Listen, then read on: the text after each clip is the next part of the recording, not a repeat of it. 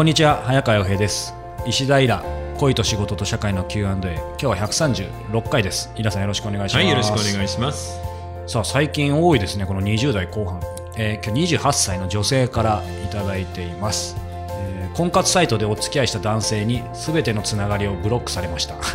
結婚前提の付き合いが続けられないと振られましたが尊敬できる彼のことが男性としても人としても大好き、復縁は無理でも友人として良い関係を築き直したいと思い行動してきました。破局後も数回ご飯に行き相手の恋話や、えー私の相談をしたりしていましたが突然彼からいい加減に自立してよとうんざりした感じで言われ後日彼に連絡をしたらブロックされていました。新しい彼女ができてのことなら致し方ないことです。ただ私との関わりを断ちたいうんざりしてブロックしたのだと思うと結婚相手彼女友人としても失格むしろしつこくつきまとうストーカーに近かったのかなと落ち込み彼にも申し訳なく思います。えー先生は、えー石田先生ですね。元交際相手との友人関係をどう思いますか？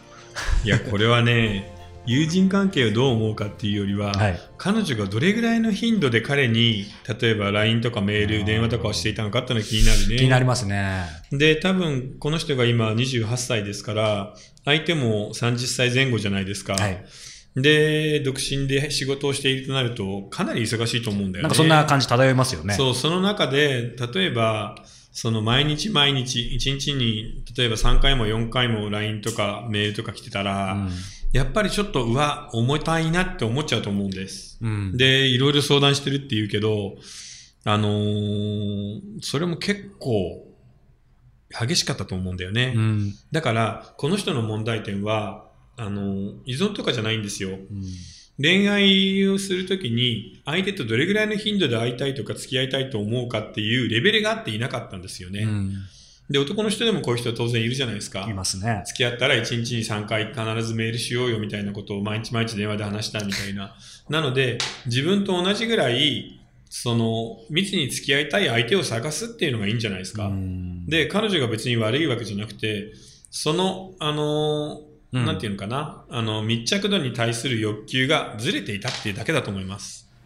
シンプルにねそううんあの、いつも一緒にいたい、あの、いつも繋がっていたいっていう男の人もたくさんいるので、そういう人を探してみたらいいんじゃないかな。皆さんおっしゃらないそういう意味ではこう恋愛とか結婚ってもちろんねよく言う価値観だっていろんな、まあ、何かが大事って言うけど、そういうなんか距距離感というかね。そういう意味での価値観も大事ですよね。あの、本当にそういうところってなかなか実はこういう恋愛相談で言わないんですよね。うんうん。経済的にどうとか年齢的に見合えばいいとか、はともかく結婚してしまえばいいんだからみたいなことを言うんですけど、はい。例えばご飯の好みとか、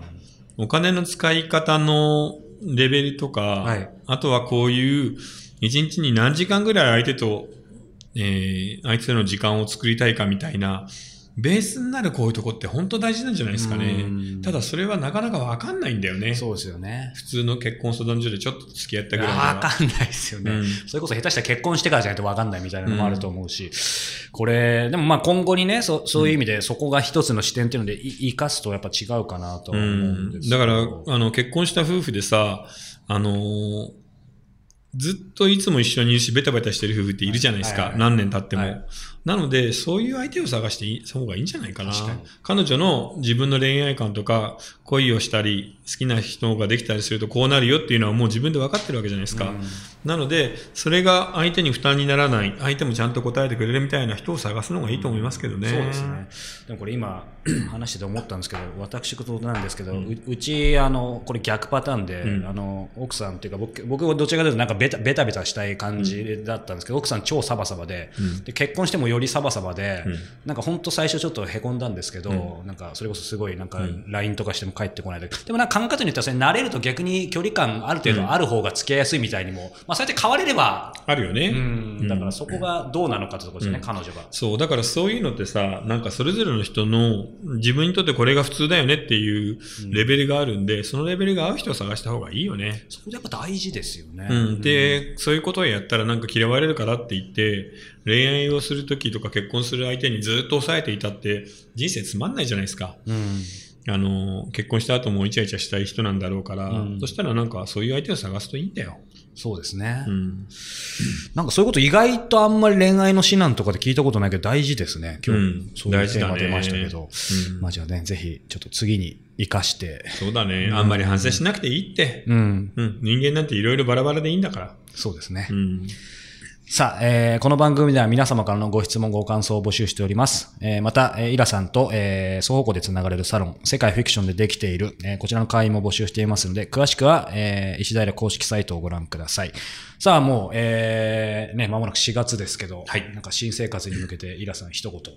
いや、新生活ですか？いや、そろそろね、あの、角川と集英社で、えー、新連載が始まるんで、それの準備を頑張らないといけないですね。そうなんですね。もう、当然何かが決まってるわけですよそうですね、内容はもうほぼ決まってるんですけど、今取材中であるこれ資料を読んだり取材をしたりしてしてるところですね楽。しみですね。じゃあちょっとまたね、引き続はいき番組の方でも、まあ聞ける部分ちょっと今後聞いてってみたいと思います。はいえー今日は第136回でした。イラさんありがとうございました。はい、ありがとうございました。